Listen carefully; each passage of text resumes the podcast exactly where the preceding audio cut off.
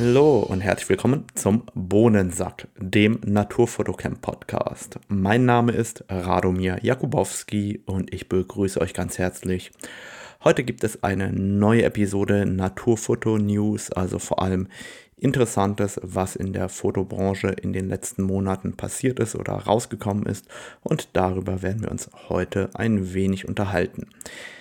An der Stelle ähm, zunächst ein kleiner Hinweis. Mir ist aufgefallen im Vorlauf meiner Gäste, ich habe im Moment sehr, sehr viele Projekte, Workshops und andere Themen auf der Uhr. Das heißt, auch wenn man es heute noch nicht merkt, so werden die Gesprächspartner in den kommenden Wochen ein wenig rarer werden bis ich äh, die ganzen Dinge, die ich umsetzen möchte, auch umsetzen kann. Da bitte ich ein wenig um Entschuldigung.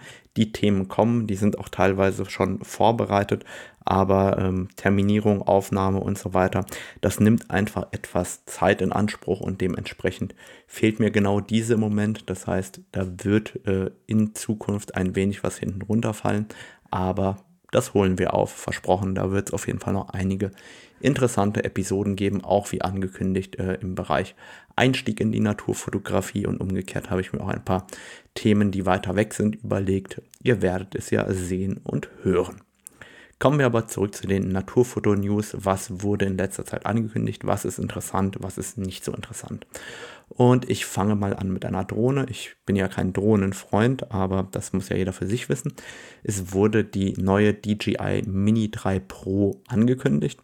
Und ich finde gerade diese Drohne extrem interessant für sehr, sehr viele Anwender, die auch mal eine Drohne benutzen wollen, weil die ist super klein, die ist super kompakt. Die hat ein Gewicht von 249 Gramm, bietet dabei einen Sensor in der Größe 1 zu 1,3 Zoll, also nicht der größte Sensor, den man in einer Drohne haben kann. 48 Megapixel und ähm, ermöglicht auch das Aufnehmen in 4K, 4K 60p. Und sehr, sehr spannend finde ich gerade an dieser Drohne, dass es die erste Drohne ist, die auch Hochformat filmen kann. Und das mag für den einen oder anderen uninteressant sein, das zeigt aber, wie sehr das Format gerade für Content Creator und die Werbebranche dahin geht, dass Hochformat immer, immer wichtiger wird, gerade auch ähm, auf unseren ganzen sozialen Plattformen, einfach weil der Konsum der Medien immer weiter in Richtung des Mobiltelefon geht und dementsprechend wird es da auch einige Neuerungen bei Instagram geben, beziehungsweise bei einigen gab es die schon, bei anderen kommt die noch. Das heißt, Instagram wird zukünftig nicht nur 4 zu 5 im Hochformat quasi ermöglichen, sondern auch 16 zu 9 im Hochformat ermöglichen. Und darauf gehen natürlich auch die Hersteller ein. Ähm, wir werden das auch sehen bei der Vorstellung der Fuji X-H2S, dass auch dort äh, bestimmte Themen anknüpfen, um eben im Hochformat filmen zu können oder besser im Hochformat filmen zu können. Ja, dann lassen wir uns doch mal überraschen, was Canon Neues auf den Markt gebracht hat und wechseln rüber. Canon hat nämlich zwei neue Kameras und zwei neue Objektive angekündigt. Konkret spreche ich von zwei RF-Objektiven, die für einen kleineren Bildsensor gerechnet worden sind. Und dementsprechend ist es eigentlich eine neue Ära auch im Canon EOS R-System. Nämlich es gibt jetzt RFS-Objektive, so wie ihr EFS vorher hattet, gibt es jetzt RFS-Objektive und die sind eben für den kleineren, für den Crop-Sensor mit einem Crop-Faktor von 1,6 gerechnet, so wie ihr das im Endeffekt schon aus den alten Canon EOS mit Spiegel kennt.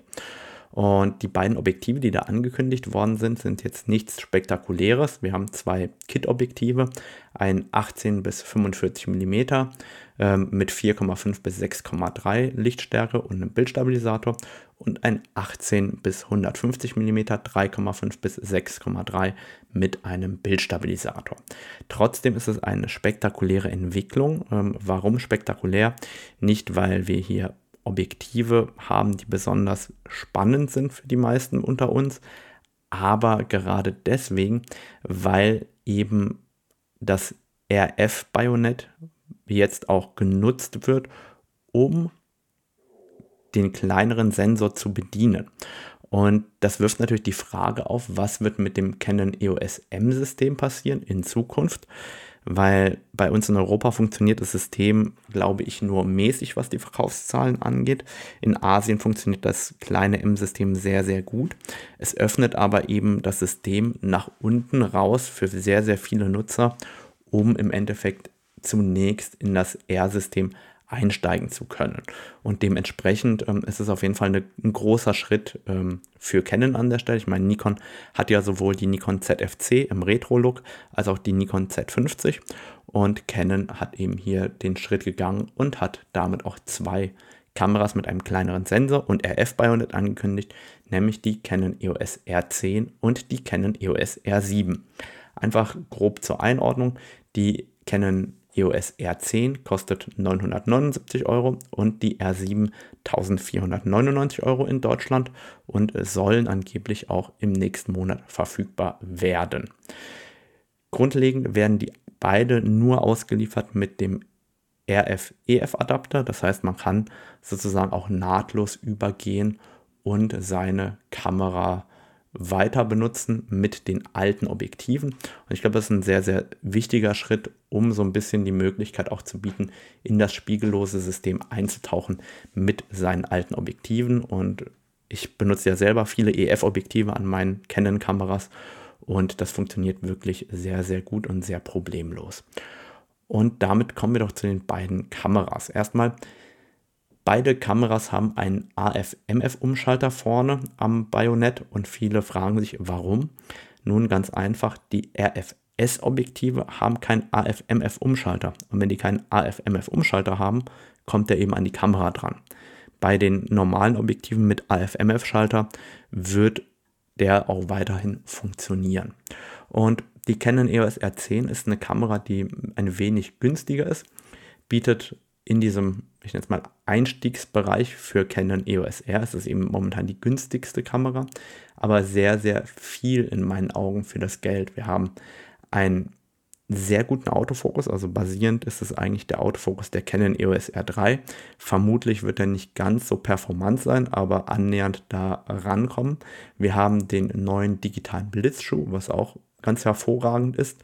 Und wir haben einen Sensor mit 24,2 Megapixeln, was im Alltag auch für alles ausreicht. Also die Kamera ähm, richtet sozusagen an den ambitionierten Fotografen, der eben gerne jetzt auf das spiegellose System wechseln möchte. Gleichzeitig bietet die Kamera sowohl ähm, sehr, sehr schnelle Serienbilder an, also 15 Bilder pro Sekunde bei äh, dem mechanischen Verschluss und 23 Bilder pro Sekunde mit dem elektronischen Verschluss. Hier ist allerdings der Flaschenhals eigentlich der Bufferspeicher. Canon gibt an, dass es 21 RAWs in Folge sind. Das heißt, bei 15 Bildern pro Sekunde sind das nicht einmal anderthalb Sekunden. Ich glaube trotzdem, dass das Verhältnis von Preis zu Leistung hier tatsächlich sehr, sehr gut ist. Vom Akkusystem her nimmt die Kamera die gleichen Akkus, die wir eigentlich von der Canon EOS RP kennen, also der kleinen Vollformatkamera. Das ist der LPE 17 und soll damit auch knapp 430 Bilder machen können. Das heißt, der normale Hobbyfotograf sollte damit eigentlich auch einen Tag lang durchkommen. Dazu bietet die Kamera im Endeffekt äh, den klassischen SD-Kartenslot, also eigentlich ist da nichts Ungewöhnliches an der Kamera. Hat einen Sucher und ein Display natürlich. Das Display ist dreh- und schwenk- und klappbar, hat 3 Zoll und mit einer Auflösung von einer Million Pixel, also konkret äh, eine Million 40.000 Pixeln, ist es nicht der höchst auflösende Sucher. Der ähm, Sucher, also der, der obere Sucher, der Videosucher, wie es so schön heißt, hat eine Auflösung von 2,3 Megapixeln. Das ist schon recht ordentlich in der Preisklasse. Also ich glaube, dass die Kamera am Markt sehr, sehr gut ankommen wird. Die Kommentare sind wie immer ein wenig durchwachsen. Trotzdem glaube ich eben, dass die Kamera für den Einstieg sich auch gut verkaufen wird. Und damit komme ich rüber zur Canon EOS R7. Die Canon EOS R7 werde ich jetzt auch immer wieder ein bisschen vergleichen mit der neuen Fuji XH2S. Und warum werde ich das tun? Nicht nur, weil die fast zeitgleich angekündigt worden sind, sondern weil die Fuji XH2S sozusagen auch eine Kamera mit einem ähnlich großen oder kleinen Sensor ist aber eben fast das Doppelte kostet. Also die Canon EOS R7 kostet 1499 Euro bei Einführung, die Fuji X-H2S kostet 2749 Euro, also 1250 Euro mehr. Und warum werde ich diesen Vergleich heranführen? Weil im Endeffekt sehr viele professionellere EOS-Nutzer in den Internetforen und in den Internetgruppen eigentlich vom Datenblatt lieber die Fuji hätten. Aber die Frage ist, wollen die dann auch die Fuji bezahlen oder wollen sie eigentlich zum Preis der R7 die Fuji haben? Das ist jetzt eine Frage, die kann ich nicht anschließend abschließend beantworten, aber dann mir, mir geht es einfach nur darum zu sehen oder zu zeigen, wo die Unterschiede liegen, wo wir vielleicht auch noch Platz haben für eine professionellere spiegellose Kamera bei Canon mit ähm, einem kleineren Sensor und dass man da einfach ein wenig drüber nachdenkt, was bekomme ich für mein Geld und ist das die Kamera, die ich benutzen möchte. Im letzten Podcast mit Jan Wegener bin ich sehr, sehr stark auf das Tastenlayout eingegangen der Canon EOS R7 und damit die Usability und den Anwendungsfall von uns beiden, also als professionelle Naturfotografen. Und jetzt will ich es einfach mal so relativ nüchtern mir anschauen, nochmal für euch, für die, die sich einfach interessieren, was ist gerade rausgekommen.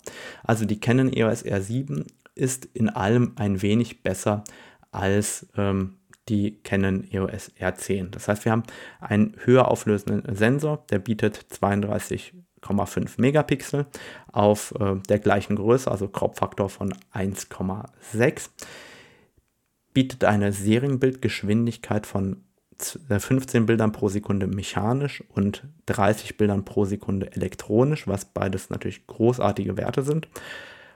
Aber wir werden mit dem Thema Rolling Shutter zu kämpfen haben. Canon sagt selber, dass sie eigentlich den Nutzern empfehlen, mehr den mechanischen Verschluss zu benutzen. Und das heißt, okay, der Sensor wird nicht ganz so schnell ausgelesen werden. Um, es ist eben kein Stacked Sensor, bei dem eben die Auslesegeschwindigkeit so schnell ist, dass der Rolling Shutter Effekt nicht auftreten kann. Und wenn man dann rüber zur Fuji schaut, die eben einen Stacked Sensor verbaut hat, dann sieht man, okay, hey, da kann ich vermutlich auch wesentlich mehr anfangen mit dem elektronischen Verschluss. Die Frage ist immer, bin ich bereit dafür so viel mehr Geld auszugeben, weil die Stacked-Sensoren sind in der Produktion wesentlich aufwendiger und viel, viel teurer, was natürlich die ganze Kamera verteuert, weil wenn man sich so eine äh, spiegellose Kamera anschaut, dann ist der Sensor, der Sucher, das Display, das sind und der Prozessor. Das sind die Dinge, die wirklich richtig Geld kosten ähm, im Einkauf. Und dementsprechend ist immer die Frage, spart man dort ein und die Kamera wird günstiger und der, der Markt, der diese Kamera kaufen kann, ist breiter oder macht man die Kamera wesentlich teurer, verkleinert sich den Markt als Hersteller und baut dafür eben bestimmte Finessen ein, die dann professionelle Nutzer wie mich wesentlich äh, mehr erfreuen sozusagen. Also die Canon EOS R7 bietet das gleiche Autofokussystem wie die Canon EOS R3 und auch wie die Canon EOS R10 an, hat auch den digitalen Blitzschuh bekommen, also ganz, ganz viel, was aus der Canon EOS R3 runtergewandert ist, hier in die semi-professionellen und Einsteigerbereiche, was ich extrem gut finde. Warum finde ich das super? Nun, ganz einfach. Früher war es immer so, ähm, wenn man einen besseren Autofokus haben wollte, musste man immer ganz oben ins Regal greifen vom Preis her. Und jetzt ähm, gibt es hier eben auch wesentlich günstiger, sehr, sehr gute Autofokussysteme. Dann haben wir ähm, ein 3 Zoll Display, das ist etwas höher auflösend bei der R7 als bei der R10, nämlich 1,6 Megapixel und ähm, einen Sucher, der eben eine ähnliche Auflösung hat wie der Sucher ähm, der Canon EOS R10, also 2,3 Megapixel. Und da sieht man dann, wenn man rüberschaut zur Fuji XH2S, Dort ist eben ein ähnlich hochauflösender Sucher wie der der Canon EOS R5 verbaut, nämlich 5,76 Megapixel. Also ihr merkt, die Fuji hat an vielen Stellen etwas mehr ähm, Funktionalität oder etwas bessere Ausstattung. Dafür kostet die Kamera eben hinterher wesentlich mehr. Und ansonsten hat die Canon EOS R7 auch eben einen Buffer, der nicht ganz so groß ist. Canon gibt ihn an mit 51 RAWs in Folge. 51 RAWs in Folge, das ist okay. Äh, Im C-RAW werden es vermutlich etwas mehr sein, aber wenn man jetzt vor, sich vorstellt, dass man mit 30 Bildern pro Sekunde fotografieren würde, dann wäre eben auch hier der äh, Buffer mit ungefähr äh, anderthalb Sekunden vollgelaufen. Und dann ist der Flaschenhals, es gibt nur zwei SD-Karten-Slots. Ich persönlich bin kein Freund von SD-Karten, einfach weil die wirklich wesentlich langsamer wegschreiben als die CF Express-Karten Typ B. Und der Akku, der hier verbaut wird oder verwendet wird, ist auch der Canon LPE 6NH. Das heißt, den kann man theoretisch parallel zu seiner Canon EOS R5 oder R6 verwenden und hat auch das gleiche Ladegerät und die gleichen Akkus. Was mir persönlich sehr widerstrebt an der Canon EOS R7 ist das neue Design. Grundlegend bin ich ein Freund von neuem Design. Es wurde hier auch sehr, sehr interessante, innovative Technologie verwendet. Und zwar hat man den Joystick zur AF-Feldwahl zusammengetan mit dem Rad, das man normalerweise hat zum Unter- und Überbelichten. Und das ist ein tolles Element, das ist ein sehr interessantes Element, das kann auch gut sein im Handling, aber die Herausforderung ist, wir haben nicht mehr die drei Räder, also für ISO, Blende und Verschlusszeit, wie wir es von der R5 und R6 und R3 kennen, sondern die R7 geht ein anderes Konzept in der gesamten Bedienung. Das heißt, der On-Off-Schalter ist nach rechts gewandert von links. Wir haben hinten kein Daumenrad mehr und wir haben eben ein komplett anderes Tastenlayout auch von der AF-On-Taste, Sterntaste, AF-Feld-Wahltaste. Und ich weiß, viele oder sehr vielen wird das absolut egal sein. Ich persönlich kann dann eine zweite Kamera nicht blind bedienen, sondern hätte immer das Problem, okay, wie bediene ich die eine Kamera und wie bediene ich die andere Kamera. Das heißt, als, als Backup-Kamera mag das okay sein, wenn man jetzt äh, die Kamera nur dann nimmt, äh, wenn die Hauptkamera kaputt geht. Aber wenn man das wirklich als Zweitkamera, also parallel benutzen will, empfinde ich das als sehr, sehr schwierig. Ähm, umgekehrt glaube ich, dass die Canon EOS R7 mit dem Preispunkt von 1499 Euro und auf dem Datenblatt 30 Bildern pro Sekunde und über 30 Megapixel am Ende des Tages eine sehr erfolgreiche Kamera im Markt sein wird, die sich auch gut verkaufen wird, auch wenn sie eben als Zielgruppe nicht mich hat, sondern eigentlich eher diejenigen, die ähm, umsteigen wollen vom Spiegelreflex oder eben generell einsteigen wollen. Und da ist, glaube ich, die Canon EOS R7 eine richtig gut gelungene Kamera, gerade wenn man auch das Preis-Leistungs-Verhältnis sich verinnerlicht. Und umgekehrt habe ich so ein bisschen das Gefühl, als ob da quasi noch Luft nach oben ist für eine Kamera mit einem kleinen Sensor, die etwas professioneller ist, die dann eventuell auch das gleiche Tastenlayout hat wie eine Canon EOS R5 oder eine Canon EOS R6. Wir werden das sehen. Das ist einfach so meine Spekulation, meine Vermutung.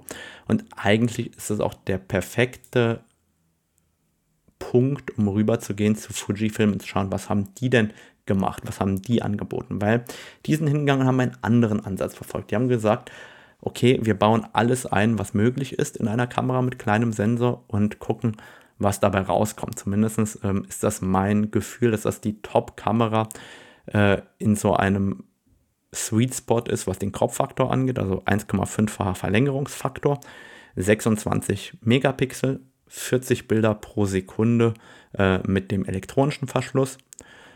Und dann haben wir eben mit dem mechanischen Verschluss 15 Bilder pro Sekunde. Und äh, das ist eben ein Level, wo man sagen muss, hey, 40 Bilder pro Sekunde, das ist wirklich grandios, auch mit Autofokus. Und da braucht man dann natürlich auch wieder die CF Express Karten. Das heißt, die Fuji bietet hier sowohl einen CF Express Karten Typ B Slot als auch einen SD Karten Slot an. Ich verstehe nicht, warum das so viele Hersteller machen. Ich persönlich würde immer gerne zwei CF Express Karten Slots haben, aber äh, natürlich SD ist weiter verbreitet und dementsprechend gibt es eben sehr, sehr viele SD Karten Slots. Der Sensor der Fujifilm ist ein Stacked Sensor, das heißt, der liest sehr, sehr schnell aus und dementsprechend sollte man den elektronischen Verschluss voll nutzen können und dabei eben keinen Rolling Shutter Effekt haben. Ähm, DP Review hat das mal getestet jetzt. Die haben ähm, eine kleine Komprimierung ähm, eingestellt, also haben quasi Lossless Compressed RAWs gemacht und da schafft die Fuji 150 Bilder ähm, mit der SD-Karte und 190 bis 220 mit der CF Express-Karte. Also da ist der Buffer auch deutlich größer, weil wenn wir bei 40 Bildern pro Sekunde und 200 Bilder, die draufgehen könnten, mit der CF Express-Karte rechnen, dann haben wir da schon 5 Sekunden, die wir quasi den Buffer füllen können. Und das ist aus meiner Sicht ein Wert, der sehr gut ist, mit dem man super arbeiten kann. Fuji bietet hier auch an ähm, eine schnellere Verschlusszeit mit dem elektronischen Verschluss und volle 14-Bit. Das sind Dinge, die ich auch an meiner Canon EOS R5 vermisse. Und da muss ich sagen, Chapeau, das hat Fuji wirklich super umgesetzt. Auch der Sucher ist für so eine kompakte Kamera mit einem kleineren Sensor hervorragend, 5,76 Megapixel. Rein von der Auflösung ist das sozusagen jetzt auch in der Top-Klasse ähm, an der Stelle angekommen. Und da muss ich sagen, overall ist das eindeutig die spannendste Kamera mit Verlängerungsfaktor am Markt für mich. Hat jetzt auch einen Autofokus, der Tiere erkennt, ähm, der verschiedene andere Motive erkennt. Aber man muss dazu natürlich auch im Fuji-System zu Hause sein. Also mich, mich freut es einfach, dass es hier sozusagen das Topmodell für Fuji-Fotografen gibt, das sehr darauf optimiert ist, ähm, eine gute Geschwindigkeit zu haben und eben auch fürs Filmen gut ist. Also 4K 60p ist möglich, 4K 120p ist möglich mit 1,29-fachem Crop. Und ich hatte ja schon angekündigt, die haben einen sehr interessanten Punkt berücksichtigt, nämlich das Thema Hochformat-Filmen und haben gesagt, hey, man kann jetzt den Sensor nicht nur klassisch im 16 zu 9 nutzen zum Filmen, sondern man kann den jetzt auch benutzen, um im Format 3 zu 2 zu filmen, was jetzt erstmal absurd klingt, aber dadurch, dass wir quasi die Fläche oben und unten mitnutzen, kann man dann das Video besser ins Hochformat schneiden. Das heißt, für diejenigen, die sagen, okay, ich muss für beide Formate filmen, die können jetzt sozusagen mit etwas Beschnittpotenzial außenrum ähm, filmen und dann eben hinterher ins Hochformat die Videos schneiden und ins Querformat schneiden, was natürlich ein riesiger Vorteil ist, gerade wenn man ähm, so kleinere Kampagnen filmt mit so einer Kamera, ist das sehr, sehr cool. Und dann hat Fuji etwas gemacht, das meiner Meinung nach sehr innovativ ist, was, ähm, wie soll ich sagen, wenn Canon das gemacht hätte, hätte man sie, glaube ich, äh, skelettiert. Aber Fuji ist hingegangen und hat gesagt, wir bieten einen optionalen Lüfter an. Das heißt, die haben ein Overheating-Problem, wie sehr, sehr viele Kameras, und bieten quasi einen optionalen Lüfter hinten an, wo man ähm, normalerweise äh, das Display einklappen kann, den man da draufsetzt und mit diesem optionalen Lüfter soll eben die Dauer, mit der man filmen kann, ähm, verbessert werden. Und zwar auf 240 Minuten, also insgesamt auf ähm, bis zu vier Stunden, was natürlich ein ordentlicher Wert ist. Ich finde das innovativ und vollkommen okay, das so zu machen. Ich bin der festen Überzeugung, dass bei den eingefleischten Markenfans, äh, wie zum Beispiel bei Canon und der Nikon, ähm, hätte man uns das Ding um die Ohren gehauen bei einem Unternehmen wie Fuji findet man es innovativ. Das ist wieder interessant, wie die Perspektive aufs Unternehmen auch spiegelt, ob man das Produkt gut findet oder eben nicht. Und das, wie gesagt, also ich finde die Kamera sehr rund, sehr gut geworden. Da muss ich sagen, hat Fuji seine Hausaufgaben auch gemacht.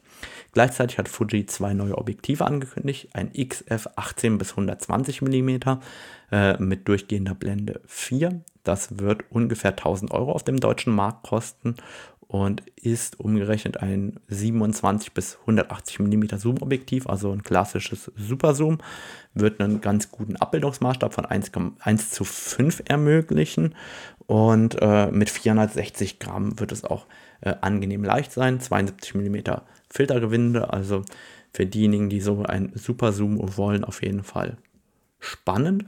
Und dann hat Fuji nochmal einen rausgehauen und zwar ein 150 bis 600 mm 5,6 bis Blende 8. Offiziell zielen sie natürlich damit auf den Wildlife-Bereich, also auf die Tierfotografen unter uns. Und ähm, das finde ich von der Brennweite her natürlich super spannend, weil wir einen 1,5 Verlängerungsfaktor haben. Dementsprechend wird aus 600 mm 900 mm bei Offenblende 8. Da ist die Frage auf dem Blende 8, da ist, fehlt manchmal natürlich auch das Licht, das bemängle ich an vielen Zoom-Objektiven, auch an meinem Canon 100 äh, bis 500, aber es ist eben eine super Möglichkeit, den Telebereich zu erweitern, der bei Fuji eben noch nicht so gut erschlossen war. Das Objektiv wird 1,6 Kilo wiegen, was auch noch okay ist, wie ich finde, hat aber eine Baulänge von 31,5 Zentimetern. Also bei 31,5 Zentimetern, einfach zum Vergleich, das ist in etwa so lang wie auch das Sony 200 bis 600 Millimeter. Das zoomt dann quasi auch im Tubus, alles fein, aber dadurch ist dieses Teleobjektiv extrem sperrig. Also das als Zoomobjektiv ist es sehr sperrig und die Herausforderung für mich ist dann oft, dass ich eine große Festbrennweite mitnehmen will, als auch das Zoom. Und dann nehme ich eben lieber ein 100 bis 400 mm Zoom als ein solches 150 bis 600 mm. Was mich erstaunt hat bei dem 150 bis 600 mm Zoom-Objektiv ist, dass es tatsächlich noch eine gute Filtergewindegröße hat von 82 mm, was es dann auch nochmal vielseitiger für die Landschaftsfotografie macht und ein Ab, äh, einen Abbildungsmaßstab von 1 zu 4,2 ermöglicht, also auch durchaus mal für einen Schmetterling oder für eine Libelle interessant ist.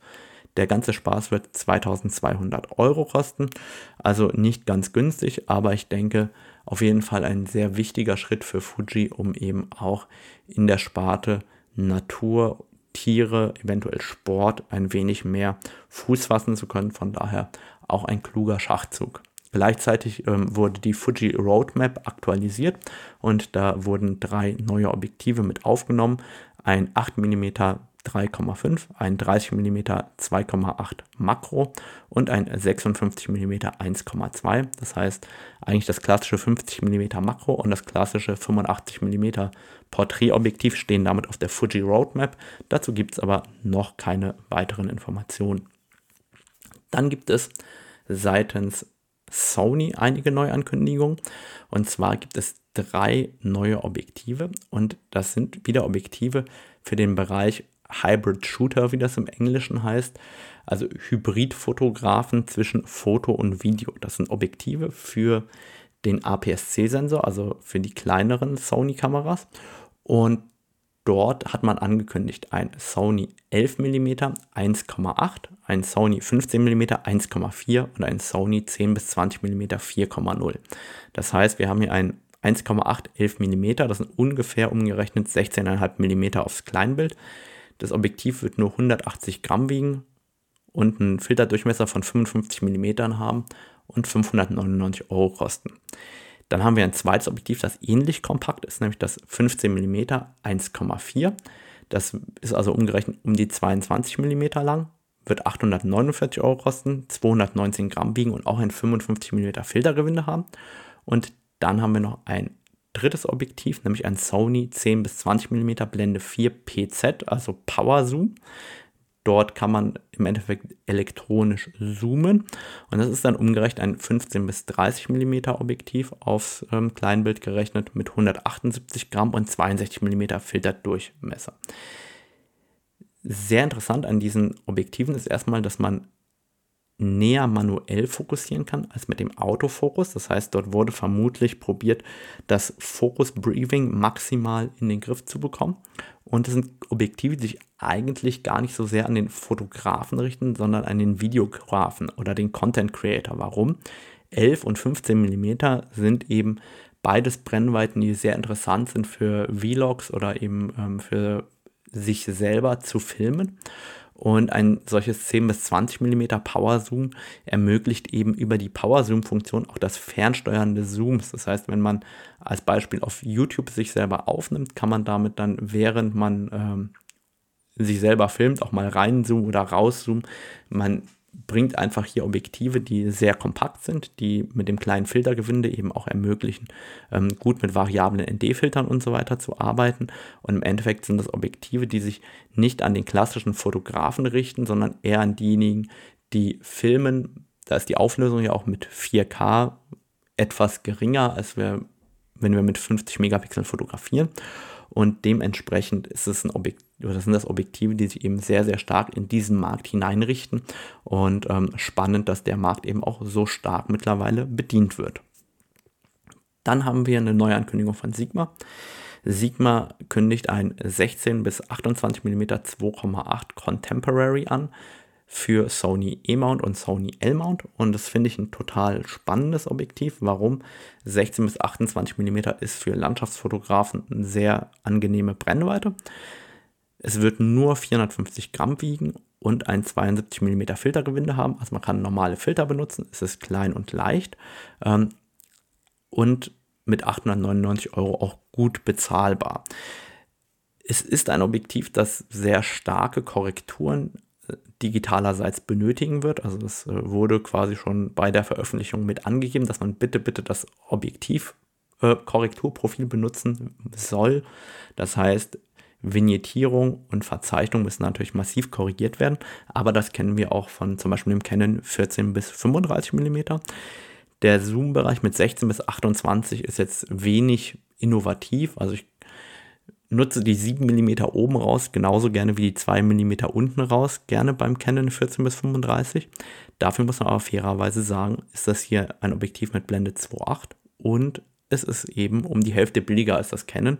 Also ich glaube, dass das Sigma tatsächlich sehr, sehr gut verkauft werden wird und freue mich eigentlich auch schon darauf, wenn Sigma irgendwann Objektive bauen wird für den Nikon Z-Mount und für den Canon RF-Mount. Da bin ich auch mal gespannt, wie lange das noch dauert. Dann gab es eine sehr, sehr interessante Meldung seitens Sony. Und zwar hat Sony angekündigt, die Sony A6400 wieder zu bauen. Ähm, es gab vor Monaten die Ankündigung, im Moment bauen wir die Sony A6400 nicht mehr wegen Chipmangel. Und jetzt ist die Frage, liegt es daran, dass Canon kleinere Sensoren baut und daran, dass Fuji auch jetzt die neue Kamera bringt, dass Sony unter Zugzwang kommt und sagt, wir bauen wieder die A6400. Das glaube ich tatsächlich nicht, sondern wir sehen langsam am Horizont nochmal Licht, dass ähm, sich der Chipmangel ein wenig normalisiert. Dazu passt auch eine ähm, Ankündigung von Foxconn gestern. Also Foxconn hat ähm, an der Börse die Aussichten angehoben für das kommende Quartal. Und zwar hat Foxconn deswegen die Aussichten angehoben, weil sich die Lieferketten im, Check, im, im Chipsektor entspannen. Das heißt, wenn sich die Lieferketten im Chipsektor entspannen, dann kann Foxconn eben besser wieder Chips liefern. Foxconn ist einer der ganz, ganz, äh, ganz, ganz großen Zulieferer, unter anderem von Apple.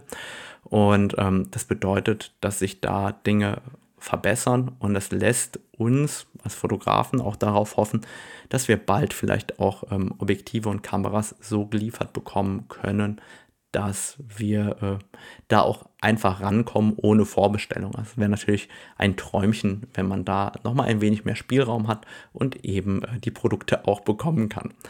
Und zu guter Letzt verlinke ich euch in den Show Notes, die ihr unter www.naturfotocamp.de unter dem Reiter Podcast findet, ein sehr, sehr gutes Video von Krolop und Gerst.